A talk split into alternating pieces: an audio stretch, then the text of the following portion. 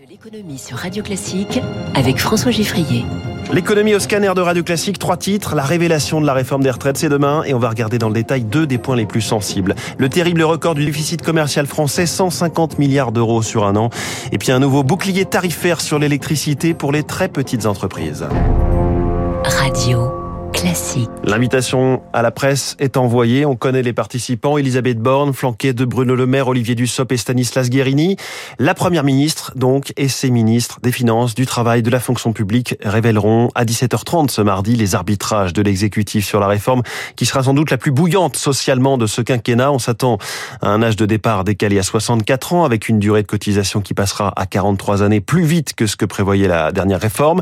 L'un des points sur lesquels le gouvernement est attendu, c'est sur la revalorisation des petites retraites. 85% du SMIC, soit 1200 euros.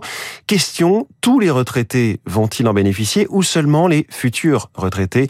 L'impact financier, évidemment, n'est pas le même, Zoé Pallier. Revaloriser la pension des près de 2 millions de retraités qui aujourd'hui perçoivent moins de 1000 euros par mois malgré une carrière complète. C'était une promesse de campagne d'Emmanuel Macron, remise en cause depuis par le ministre du Travail puis par la première ministre. La mesure ne s'appliquerait alors qu'aux nouveaux retraités concernés par la future réforme.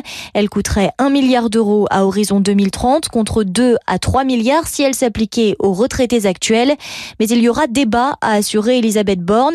Certains syndicats ont senti qu'il y avait une marge de négociation sur ce sujet en particulier.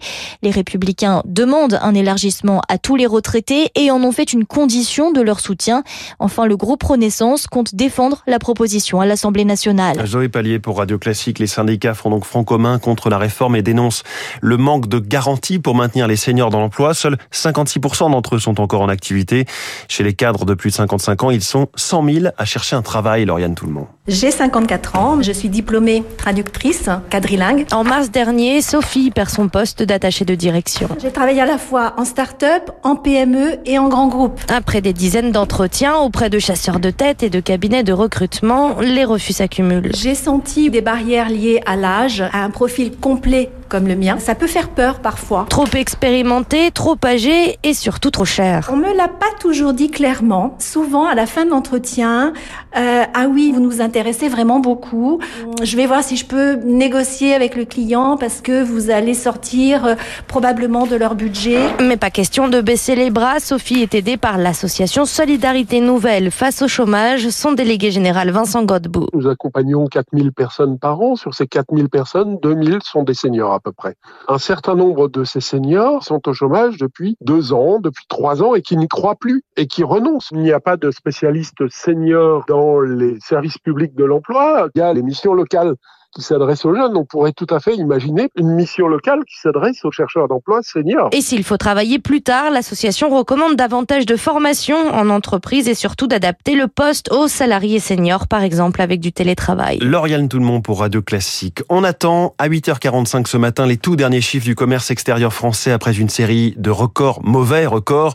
On devrait dépasser les 150 milliards d'euros de déficit commercial sur un an. Les causes sont nombreuses, crise des énergies, renchérissement des produits manufacturés et leurs effets pourraient se poursuivre en 2023. Eric Kioch. Arrêt des livraisons de gaz russe, renchérissement du pétrole, production nucléaire amputée, la crise des énergies a largement participé à creuser ce déficit, explique l'économiste Thomas Grechpin. On a beaucoup plus importé d'électricité et de gaz ces derniers mois, ce qui a fait flamber nos importations euh, énergétiques. Une tension sur les énergies qui laisse planer une autre menace pour 2023. Aux États-Unis, les prix d'énergie sont beaucoup plus faibles et ça peut conduire à une nouvelle vague de délocalisation et en tout cas ça peut ralentir les espoirs de réindustrialisation qu'on pouvait espérer il y a encore euh, quelques mois. Un risque d'autant plus important que les mesures du vaste plan américain de subvention de 370 milliards de dollars pour la transition énergétique entrent désormais en vigueur et il pourrait convaincre nombre d'industries vertes de s'implanter aux États-Unis plutôt que chez nous. Pour amortir le choc, une seule solution, une politique de réindustrialisation plus ambitieuse, avance l'économiste Christian Saint-Etienne. Le gouvernement multiplie les annonces, mais la réindustrialisation ne prend pas. On peut s'attendre à ce qu'on reste avec des niveaux de déficit considérables tant que n'y aura pas un changement de stratégie au niveau national. Un déficit structurel qui pourrait se situer autour de 100 à 120 milliards d'euros par an. Éric Kioch, la crise de l'énergie et cette annonce ce week-end, les fournisseurs d'électricité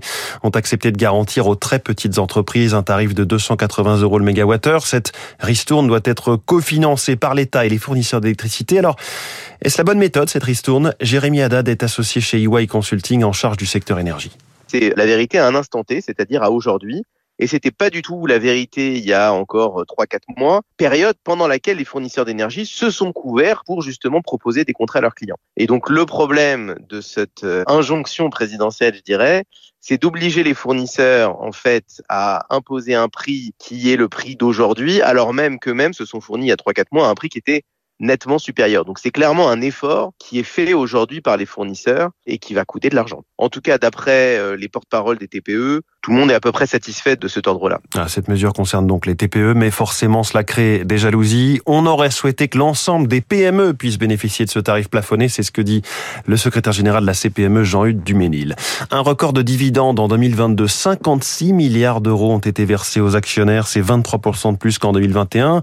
Au niveau du CAC 40, malgré un contexte économique et géostratégique pour le moins compliqué, l'activité est restée dynamique et les grands groupes du CAC 40 aussi en ont profité. Ils ont décidé de majorer sensiblement les dividendes.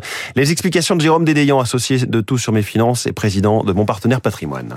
Ça s'explique par plusieurs facteurs sectoriels. La première chose, c'est d'abord les pétrolières. Avec le coût élevé de l'énergie, les pétrolières ont gagné beaucoup d'argent. C'est le cas notamment de Total Energy dans le CAC 40. C'est vrai aussi avec la poursuite de l'effet rattrapage de la consommation, notamment pour les industries du luxe à la suite de la pandémie, au fait que euh, les gens se sont mis à racheter des automobiles et que comme il y avait pénurie de composants, les constructeurs ont pu vendre des modèles à forte marge. Et puis c'est lié aussi à la bonne performance des actions des sociétés financières grâce à la remontée des taux d'intérêt. À propos du CAC 40, celui-ci a terminé la semaine à 6860 points, en hausse d'un pour cent, d'1,5%. Le Dow Jones, lui, a bondi de 2%, le Nasdaq de 2% et demi. Le Nikkei, en ce moment, progresse de 0,59%. Le baril de pétrole est juste sous les 80 dollars, 79 dollars 50. Quant à l'euro, il vaut 1 dollar 06,80. À partir d'aujourd'hui, l'Alliance contre le tabac lance une grande campagne publicitaire pour arrêter de fumer et elle a choisi de parler de pouvoir d'achat car les chiffres sont assez frappants. Un fumeur sur cinq reconnaît avoir déjà renoncé à certains achats ou activités pour subvenir à sa consommation de tabac. La moitié d'entre eux a renoncé à des dépenses de première nécessité telles que l'alimentation, les frais de santé ou les produits d'hygiène au profit de la cigarette. Chez les personnes vivant sous le seuil de pauvreté, le tabagisme peut représenter jusqu'à 30% des dépenses d'un ménage. Face à cette situation, l'Alliance contre le tabac se veut positive. Elle lance des propositions que nous détaille sa directrice Marion Catelin. Il faudrait absolument que les substituts nicotiniques soient remboursés intégralement à 100% par l'assurance maladie. Aujourd'hui, ils ne le sont qu'à 65%. Donc, on pense que ça serait vraiment motivant pour euh, les personnes pour arrêter de fumer. Autre point, il faudrait absolument qu'il y ait des campagnes de sensibilisation du grand public et des professionnels de santé pour qu'on connaisse mieux finalement les substituts nicotiniques et qu'on les utilise plus. Et enfin, nous souhaiterions qu'il y ait des expérimentations qui soient mises en place en France pour tester des incitations financières à l'arrêt du tabac, parce qu'on pense que ça serait un levier très important pour les personnes en situation de précarité pour arrêter de fumer. Il est 6h50.